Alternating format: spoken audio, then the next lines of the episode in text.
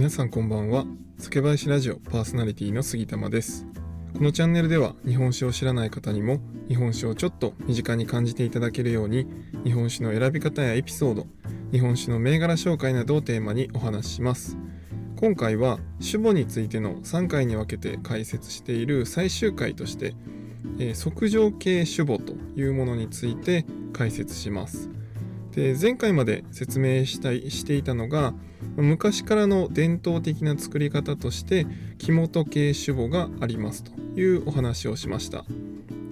まあ、この木本系酒母っていうのは味の複雑味や奥深さが出やすい一方で技術的な難しさとかコストや時間がかかる作り方ですというお話をしてきました。まあ、あのこれはねその作り方の問題というかあの技術的なところの問題になるのでまあそのどっちがいいとかいう話ではないですよっていうお話も合わせてねしてきました。まあ、木本系は簡単に言うと自然の乳酸菌の力を、えー、使いながら醸していくというような作り方ですね。でそのおかげで、まあ、複雑さその乳酸菌が出す乳酸以外のものもいろいろ含まれてくるので、まあ、そういった意味で複雑さが出ますよっていうお話でしたね。で今回ご紹介する測定系酒母っていうのはこの木本の課題を解決するために生まれた作り方になります。まあ、木本の課題って何かっていうと、まあ、自然の力自然の乳酸菌の力を借りるっていうことでまああの複雑味は出るけれどもそれを管理するそれをこうコントロールする能力技術が難しかったりそれを安定的にねずっと持続するのが難しいあとはその自然の力を使うっていうことであのー、その乳酸菌がね増えてくるまでの期間がどうしても長くなってしまったり、まあ、それをこう安定するために労力がかかったりとかそういったところが木本系の課題でした。で、まあ、これを解決するっていうのでこの測定元っていうのが出てきたんですね。で測定ってどういう字を書くかっていうと早く醸すって書くんです。あの速度の速ですね。に醸すって書いて測定なんですけど、まあ、早く醸すために自然の乳酸菌の力を待つんじゃなくって、まあ、乳酸菌が出す一番の、え、欲しい成分である乳酸ですね。これを外から添加してあげるっていうやり方が、まあ、簡単に言うとこの測定元っていうメインの技術になります。で、まあ、これ前回までちょっと説明してなかったんですけど乳酸菌って何で入れるのっていう話なんですがこの乳酸菌って乳酸を出す菌なんですね。でその乳酸っていうのが出てくることによって酸ってついてるので酸性なんですよね。だからこの酸性がどんどん上がってくるんです。乳酸がどんどん出てくると。でこの酸性になるのは何がいいかっていうとあのいろんな微生物いろんな菌って酸性下ではあんまり活性に動けないというか、まあ、死んじゃうんですね。ただ、えー、酵母も、まあ、ある程度ダメージは受けますけどそれに耐えれるような酵母。と、まあ、乳酸菌は自分でねあの出してるのである程度まで酸性を耐えれるんですだから酒造りに必要な菌は残したまま、え、他の雑菌は酸性にすることであの、殺す殺菌することができるというのが、まあ、この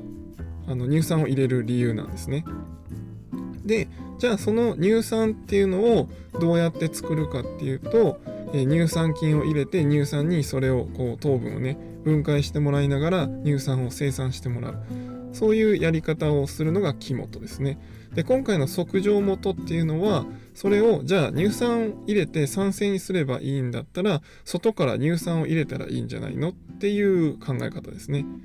こうすることで、まあ、乳酸菌の増殖とかを待たなくてもいいので、まあ、早くそして、まあ、外からその決まった量というかその時の、えー、中のお酒の状態を見極めてその乳酸を入れることで酸性にするというので安定してね酒造りがができるというのがこの測定元の一番のメリットですね。で、えー、基本的に今、えー、酒造りを行っているところはこの測定元使われているところが多いです。まあ、だからこそその木本っていうので作るところはあのラベルにね木本ってわざわざ書くんですね。測定元の方が多いからそっちはわざわざ書かないっていう感じですね。まあの全部が全部そういう風な分け方ではないんですけど、まあ、大体測定元で作ってるところは多いです。はい。で、あのーこの測定元で作った場合なんですけど、まあ、乳酸菌っていうのがその木元の場合だといろんな乳酸と他の成分も出すからあの複雑な味わいが出ますっていうのをあのお話ししてたんですけど、まあ、今回のこの測定元は逆に乳酸だけしか添加しないのでそこのこう他の成分って入らないんですよねだからその分複雑味っていうのは木元に比べると少なくなります。はいまあ、だからどっちかというとこうすっきりして感じるっていう要素もあるかもしれないですね。まあ、その木元に比べるとっていうところですが。はい、でこの測定系酵母っていうのはまあ多いのでさっき言ったみたいに木元って書かれてないものは大体測定元を使ってるんじゃないかなと思っています。で、まあ、この測定元使うか木元であるかっていうのももちろんその最終的な主質お酒の性質の目指すところあとは、まあ、酒蔵さんとしてどこを目指していくのか例えば伝統的な日本酒作りにどんどん戻していくと、まあ、本来日本酒ってこうこうあったものだよね。だからそれをこう突き詰めてでもそれに進化させるっていう風な酒造りをしているのが、まあ、荒政酒造さんっていう今ねめちゃくちゃあの人気の酒蔵さん秋田の酒蔵さんなんですがまああのー、そういった方針でこうどんどん木元に戻していく。でタンクとかもあのサーマルタンクって言って、まあ、ステンレスとかそういうのでできているタンクではなくて木桶に戻していくみたいなそういう風なこう変革をしていく。進化し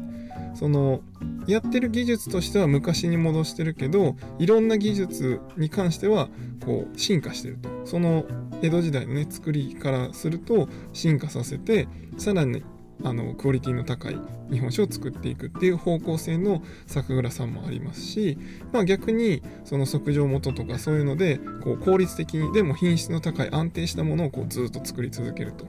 いうような、まあ、そういった方針の酒蔵さんもあるので、まあ、これはどっちがいいとかどっちが悪いとかではなくて、まあ、そうどこに向かっていくのかっていうので選択されてきます。ただまあ最近はその、まあ、自然のねどんどん自然に戻していくとか例えばえお米を無農薬にするとかでこの酒造りは木元にしていくとか、まあ、そういったその昔の良さ昔あるあったその日本酒の良さみたいなところをどもっと出したいよねっていうので、まあ、木元とかを使われるところもちょっとずつは増えてきているんですが、まあ、その分ねコストと労力とあと技術的な難しさはもちろんあるのでまあ、その辺こう試されながらそれをどうやって安定化させていくかっていうのをこうチャレンジされてる酒蔵さんとかもあります。はい、なのでまああのー、ご自身のね好きな味わいっていうのがそのどの酒蔵さんなのかであとはまあ木本って書いてる方が好きだったのか、えー、それじゃない方が良かったのか、まあ、そういったなんか目線で見ていただければいいかなと思います。どっちがいいとかではなくてですね。はい。でまあその例えば「木本」って書いてるものをこう比べた時にあこっちの酒蔵さんの木本の方が好きだけど例えば木本って書いてないやつを飲み比べたらあこっちの酒蔵さんの方が好きだなとか。なんかそういう風にねこのその銘柄自体のね味わいにこう着目して、えー、どっちの方が好きだなっていうのを思ってもらえばと思います。あの正直その木本って書いてるか書いてないかだけで、えー、そのお酒を見分けることってほぼできないですね。あの木本って書いてても全然ね味わいが違うのでまあその辺りはまあ複雑味は多いけど、えー、なんか中身の本当の味っていうのはわからないって感じです。でそれが何も書いてないやつはまあ今回のご紹介した測定元だと。いうふうに、まあ、ざっくり考えていただければいいかなと思います。はい。ということで、えー、3回に分けて主語についてお話ししてきましたが、いかがでしたでしょうか？まあ、このね、お話、あの、知識的なところは何度も聞く必要は全然ないんですが、まあ、なんとなく覚えておいていただければなと思います。あとはですね、もうぜひいろいろ飲んで味の違いを楽しんでみていただければなと思います。はい、今回は以上にしたいと思います。酒ピースお酒のご縁で人がつながり平和な日常に楽しみを。お相手は酒林ラジオパーソナリティ杉玉がお送りしました。また次回の配信でお会いしましょう。良い夜をお過ごしください。